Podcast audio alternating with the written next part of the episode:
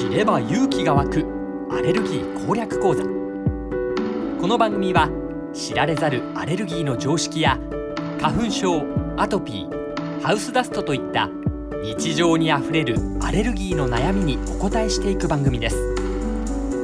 リスナーの皆さんのアレルギーリテラシーを高めるためにさまざまな知識と知恵をお伝えします知れば勇気が湧くアレルギー攻略講座ナビゲーターの井川雄一ですそして札幌市アルバアレルギークリニック院長鈴木康信先生です鈴木先生よろしくお願いしますよろしくお願いします。さあ鈴木先生前回の放送の中で、まあ、保湿が、えーとにかく大事であるという話をしていただきましたけれどもこの塗る保湿剤というのもいろいろな種類があるんですね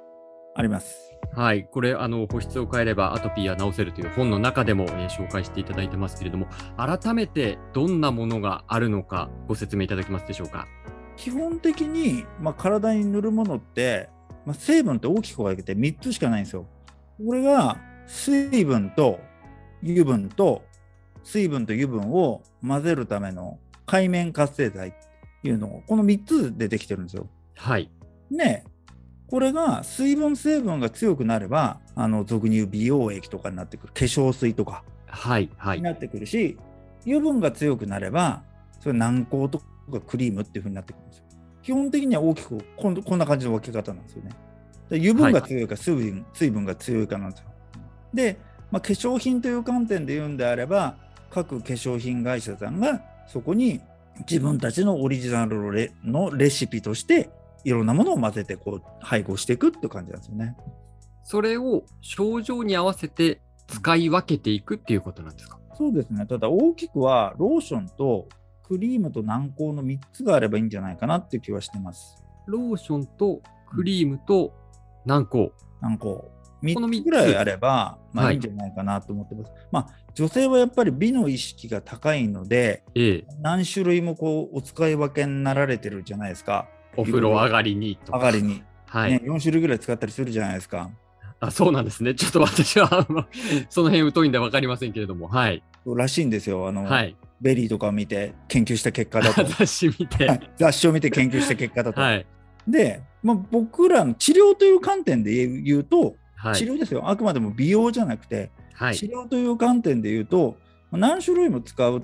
ほまあ、保湿をね、何種類も使っても、結局、味の濃いオレンジジュース、味の薄いオレンジジュースを飲んでるようなもんなんですよ。だからあまり意味がないんですよね。治療、もちろん治療ですよ。治療という面で。なので、この3つぐらいあればいいんじゃないかなと思ってます。うんそれを症状別に今ローションクリーム軟膏と言いましたけどどういう症状の時はこれを選びましょうとかっていう基準みたいなものがあるんですかうん。まあ、大体なんですけど、はいえっと、重い方から、症状が重い、重かった人、重かった人重かった人、もちろんライブで重い人っていうのもいますけど、はい、はい、重ければ重いほど油分が強いものを使います。じゃあ今3つの中で言うと軟軟膏膏ということになるわけです軟ね膏です。はい症状が重い方は軟膏はい。で、症状が軽くなってくるにつれ、あのー水分成分が強いローションになっていくって感じです。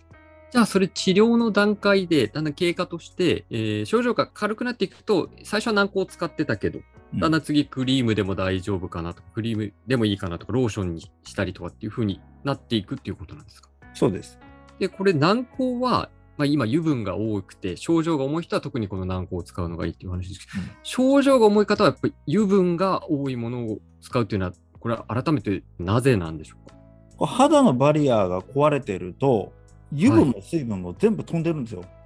はい。肌のバリア機能が壊れてて、肌のはい水分を保持する力もな,あ、なくなってしまい油分もなくなってしまってる状態なんで油分強いのをガチッと入れないとベースが整わないんですよ。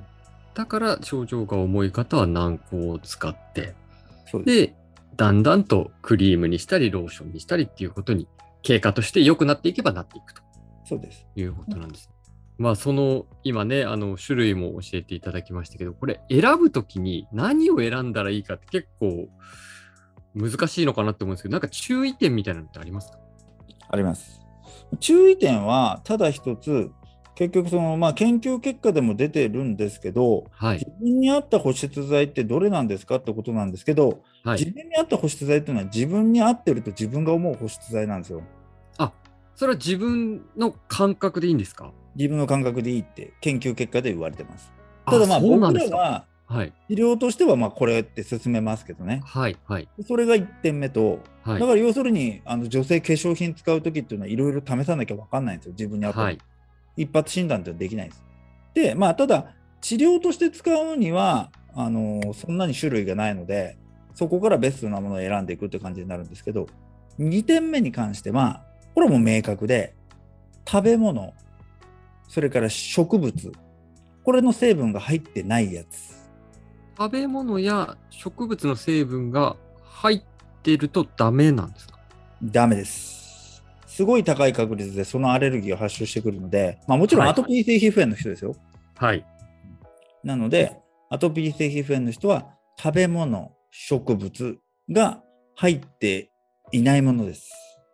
えーなんとなく、そういう植物由来とか、食べ物由来とか、わからないですけど、なんなんとなく良さそうなイメージをね、持ちがちなんですけど、そうじゃないんですね。 そうじゃないです。イメージ成分ダメです。イメージダメですかイメージ成分ダメです。はい、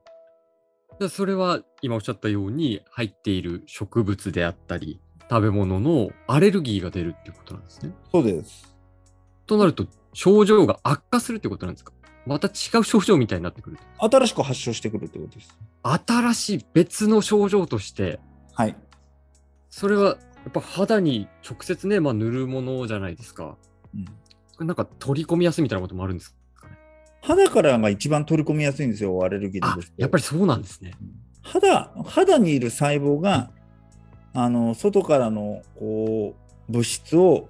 一番アレルギーとして認識しやすいってことですかね。まあ、あアレルギーっていうのは体の中に入ってきてそれが体が敵だと認識してはい初めてアレルギーになるアレルギーの症状が起きてくるっていう状況なんですけどはい。肌の場合はそれが一番なりやすい。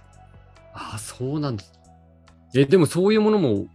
当然ありますよね、保湿剤の中に。そっちの方が多いです。あ、今そはっちの方が多いんですか多いです。はい、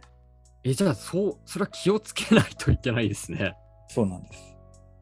なんでって言ったらあれですけど、植物由来の成分が入ってたり、食べ物由来の成分が入ってたりするものがそれだけ多い状況なんですか流行りだから流行りだから。うん良さそうな雰囲気があるからあ気分が上がる からあ。まあ上がるって気分が上がるっていうのもすごく大事なんですけどね、ええ特に女性は気分が上がるものじゃないと女性って使い続けることっていうのができないっていうのも研究結果で出てるんで、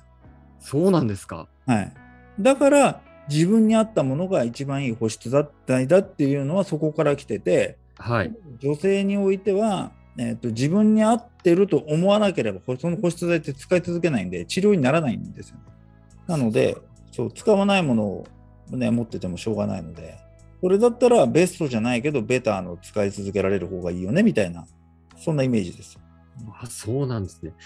ちなみに、都築先生のクリニックでは、この保湿剤、当然今言ったのとは違うものを勧めてらっしゃるってことですよね。出してるってことですよね。もちろんあの食べ物植物に入ってないものオリジナルのものがあるんですか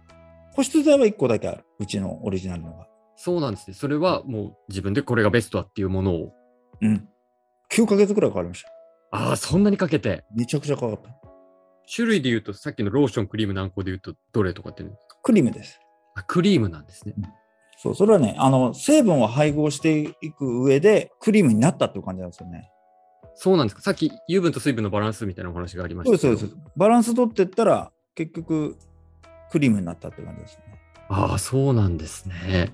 なんとなくね、本当に私なんか知識はない素人なんで、植物由来のものとかいいのかなって、いや私以外の多くの人がもしかしたら思っているかもしれないですけど、そうじゃないという、特にああのこれアアトトピピーー性性皮皮膚炎膚炎の方は、だから自まあ分の感覚に合うもの。そうですね。アトピー性皮膚炎持ってなければ、はい。まあもう何でもいい。何でもいいっていう言い方はあれですけど、自分に合ってると思ってるものが一番いいです。いや、これは大変リスナーの皆さんにも勉強になるというか、で非常に重要な知識なのではないでしょうか。自分にまずは合う。自分の感覚で合うもの、そして、えーアトピー性皮膚炎の方は植物由来、食べ物由来の成分が入っていないものを選ぶということを今日は教えていただきました。えー知れば勇気が湧くアレルギー攻略講座札幌市アルバアレルギークリニック院長鈴木康信先生とお伝えしました鈴木先生ありがとうございましたありがとうございました。